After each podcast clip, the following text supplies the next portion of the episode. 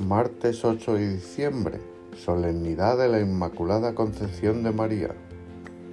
Mensaje principal.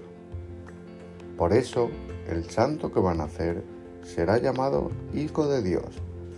También tu pariente Isabel ha concebido un hijo en su vejez y ya está de seis meses, la que llamaban estéril, porque para Dios nada hay imposible.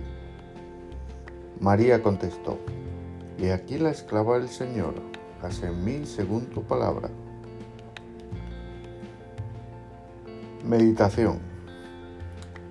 La Iglesia nos presenta hoy la figura de nuestra Madre, María, como Inmaculada concebida.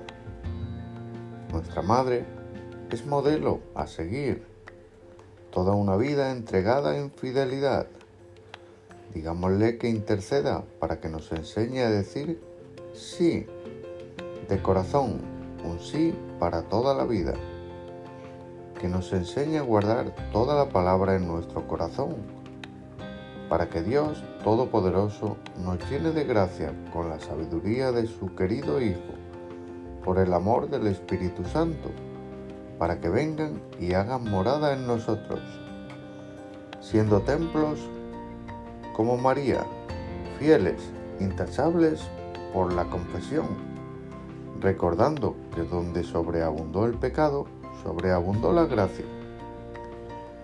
A ella acudimos para que nos enseñe a vivir ocultos, meditando en nuestro corazón y llevando la luz a nuestro alrededor.